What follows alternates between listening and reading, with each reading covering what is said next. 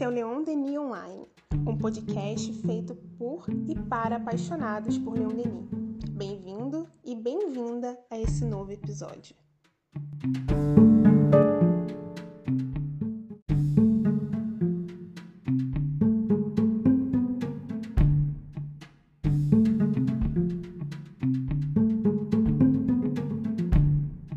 Eu quero saber, como sempre, você está bem?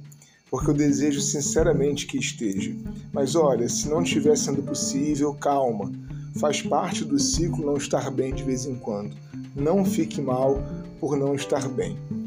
A gente não podia começar o nosso podcast de hoje sem dizer feliz 2022.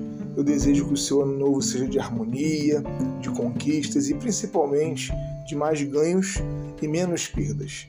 2020 e 2021 foram anos de muitas perdas, lutos e dores.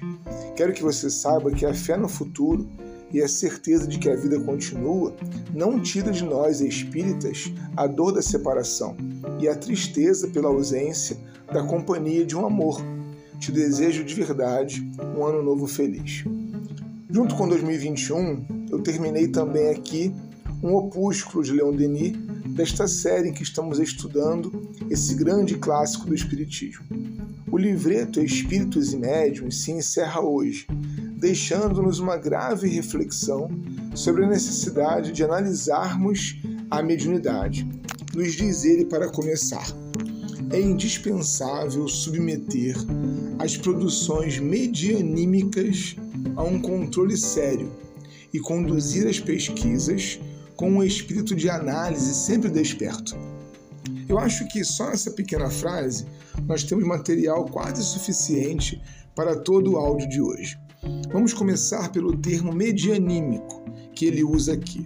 Tanto Kardec quanto Denis e outros autores espíritas clássicos, como Gabriel Delane, Alexander Aksakov, como também pesquisadores contemporâneos, Hermínio Miranda, Lamartine Palhano Júnior, eles nos indicam que não existe mediunidade pura, ou seja, um fenômeno que se produza exclusivamente por espíritos.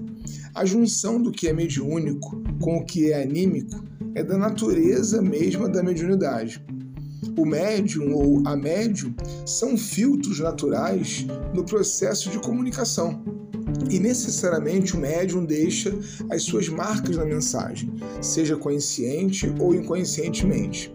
O animismo não é então, gente, um problema. Ele faz parte da solução. E saber disso ajuda a manter algo extremamente necessário ao bom funcionamento da médium, a espontaneidade. Se você trabalha com mediunidade, não se permita ficar em locais que te castram ou que padronizam as manifestações. Mediunidade tem que ser sempre dito no plural, mediunidades, porque não existe um médium que comunique igual ao outro. Mas, avançando na frase de Denis, apesar da inegociável espontaneidade, há de se ter um controle sobre o conteúdo do fenômeno.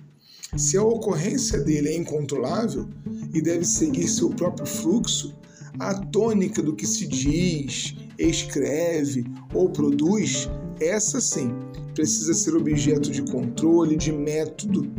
E é por isso que, conforme essa obra que acabamos de estudar, insistimos que mediunidade requer ajuste, protocolo, métrica, para que não transformemos essa ferramenta em algo exclusivamente religioso, dogmático.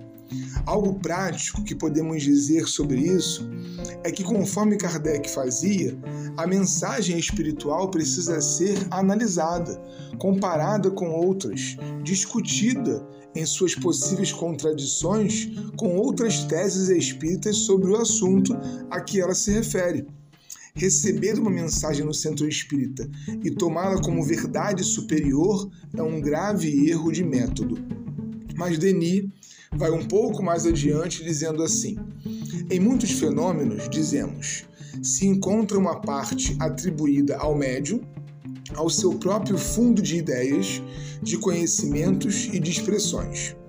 Com efeito, entre pensar e expressar-se com o próprio cérebro e fazê-lo por intermédio de um cérebro estranho, há uma grande diferença. Nosso órgão cerebral está adaptado por um prolongado e constante adestramento à nossa mentalidade pessoal e revela um dos aspectos de nosso eu. Não ocorre o mesmo com um cérebro estranho, e temos que compreender as dificuldades que experimentam certos espíritos para se comunicarem de modo tão claro e preciso quanto quando estavam na Terra. A mediunidade é uma flor delicada que precisa, para desabrochar, de precauções atentas e de cuidados assíduos. É-lhe necessário o método, a paciência, as altas aspirações, os sentimentos elevados. Esse alerta de Leon Denis é que eu queria deixar com você que pratica ou se interessa em praticar a mediunidade. Vá em frente, não tema, pois espíritos são irmãos e a ferramenta está na lei. Mas procure orientação segura, pois uma mensagem espiritual precisa seguir algumas fases até que chegue a ser um conhecimento espírita. Há entre mensagem e conhecimento grandes diferenças.